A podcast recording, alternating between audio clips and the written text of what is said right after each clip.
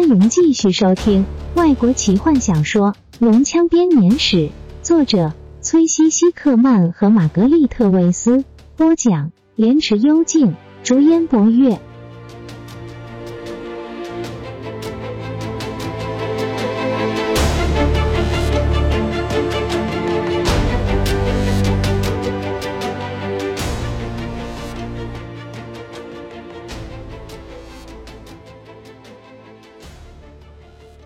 你说的没错，队长喃喃自语，边用那只完好的眼睛打量着那女孩傲人的身材。她身上穿戴着的锁子甲更加激发了他的想象力。但是我就不明白，你为什么要把这个家伙带进来了？他指着坎德人，后者立刻大喊，很快的就被军官给阻止，杀了他们。壮硕的军官似乎被这场争执给弄迷糊了，不停的眨眼。在他来得及回答之前，另外一个之前一言不发、躲在后面的军官走上前。那人类是个法师，军官说。我们猜测那个坎德人是个间谍，我们是在达加堡的附近抓到他们的。好吧，你为什么不一开始就说？队长暴躁的说。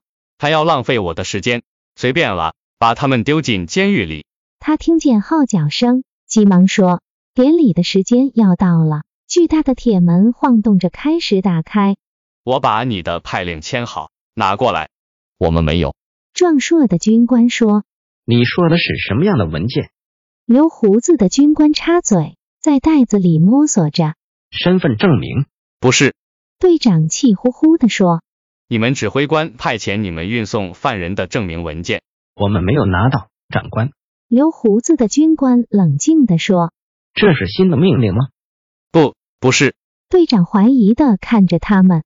你们怎么可能没有这份文件，还能通过封锁线？你们怎么回去？你们会回去吗？还是想要用这笔快赚到手的钱去好好的乐一乐？才不是！壮硕的军官愤怒的说，他的眼中闪着怒火。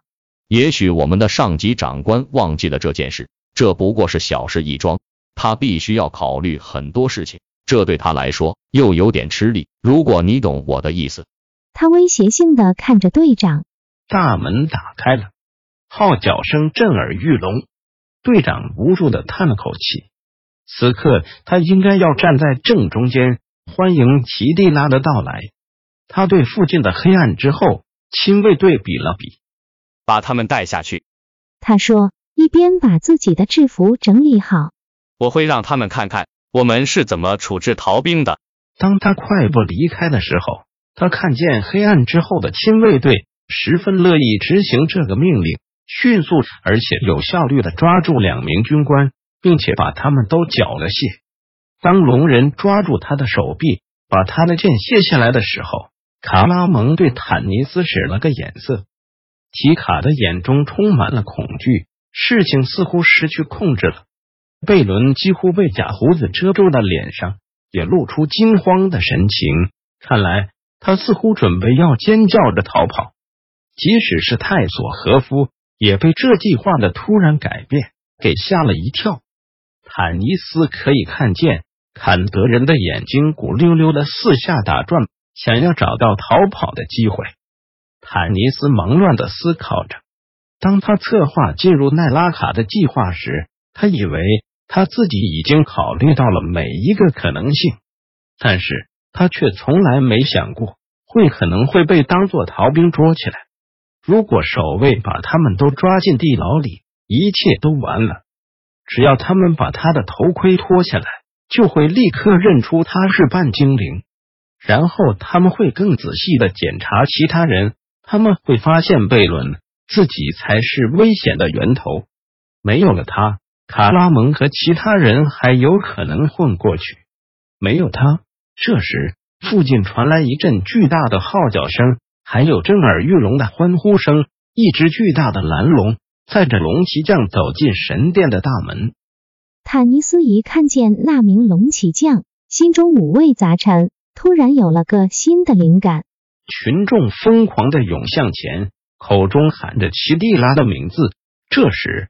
守卫转过头去，担心龙骑将会不会遇到危险。坦尼斯把握机会，尽可能的靠近泰索和夫。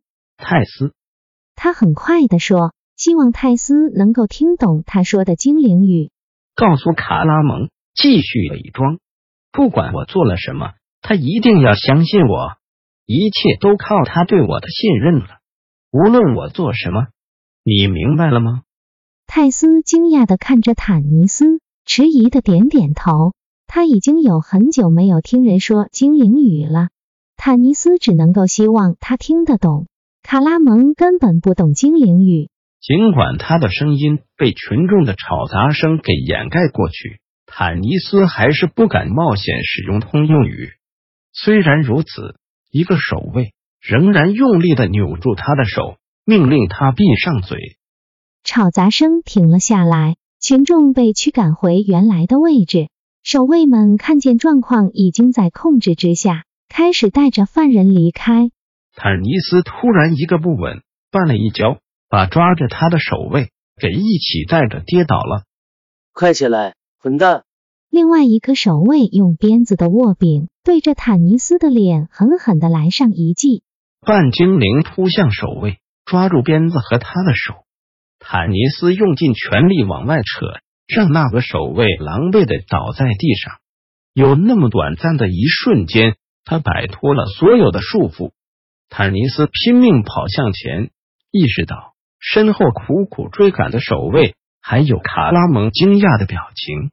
他旋即扑向骑在蓝龙背上的那个人，奇蒂拉。他大喊，守卫这个时候正好抓住他。奇蒂拉，他哑着嗓子不要命的大喊。他和守卫奋力搏斗，空出一只手来把头盔脱掉。穿着深蓝色盔甲的龙骑将听见有人喊他的名字，立刻转过身来。他可以看见他面具底下的褐色双眼跟着睁大，他也可以看见他胯下那只雄龙转过来，目光灼灼的看着他。奇蒂拉，坦尼斯大喊。他因为绝望而产生无比的怪力，将追捕者甩开，再度扑向前。但是人群中的龙人冲出来，奋力将他压在地上。坦尼斯仍然不停挣扎着，想要看见龙骑将的脸。停下来，蓝天！奇蒂拉戴着手套的手命令似的放在龙脖子上，蓝天顺从的停了下来。他的爪子在铺满鹅卵石的地上轻轻的滑动，但当他的眼睛瞪着坦尼斯的时候，里面燃烧着熊熊的妒意和愤恨。坦尼斯不停的吸气，他的心脏剧烈的跳动着，他的头仿佛裂了开来。血水不停的流进一只眼睛里，但是他不在乎。他一直等待着朋友们大吼着追上来帮忙的声音，这代表泰斯没有听懂。他等待着奇蒂拉注意到背后同母异父的弟弟卡拉蒙，并且认出他来。他不敢回头观看朋友的下场，他只能希望卡拉蒙能够聪明一点，对他还有足够的信心，不要靠近他。现在队长走了过来，他剩下的一只眼睛闪烁着怒火。队长抬起一只脚，准备要把这个惹麻烦的家伙给踢昏。住手！有人说，队长突然停了下来，他因为用力过度差点摔倒。放他走。同样的一个声音，守卫不情愿的在暗之女不容置疑的手势之下放了坦尼斯。什么事这么重要？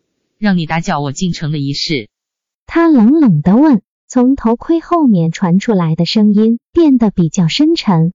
坦尼斯踉跄的站起来，因为压力突然消失而感觉浑身发软。刚刚和守卫们搏斗的后遗症让他昏昏沉沉。他步履不稳的走到奇蒂拉身边。当他越走越近的时候，他看见奇蒂拉的棕眼中带着一丝愉悦。他很享受这一刻。和旧玩具玩的新游戏，坦尼斯清清喉咙，大声的说：“这些蠢蛋将我用逃兵的罪名给抓了起来。”他说：“只不过是因为那个该死的巴卡利斯忘记把文件交给我。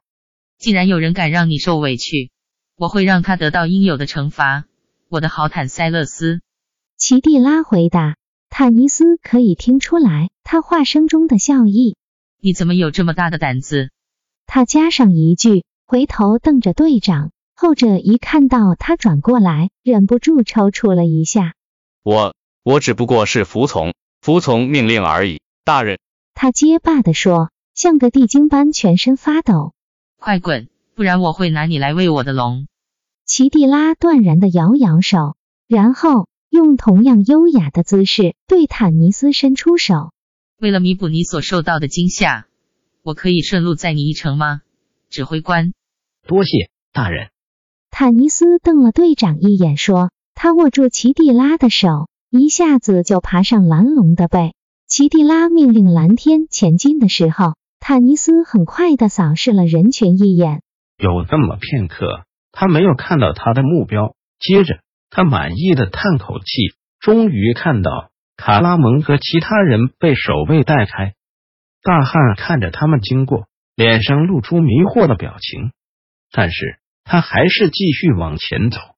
也许泰斯已经把消息告诉了他，让卡拉蒙继续伪装下去。再不然就是卡拉蒙还是很相信他。坦尼斯自己也不确定。他的朋友们现在安全了，至少比跟他在一起安全的多。坦尼斯突然意识到，这也许是最后一次看见他们了。他摇摇头，不能让这件事困扰自己。他转过头去，发现奇蒂拉的棕眼中混合着狡诈和毫不掩饰的敬佩。本集就为您播讲到这了，祝您愉快，期待您继续收听下一集。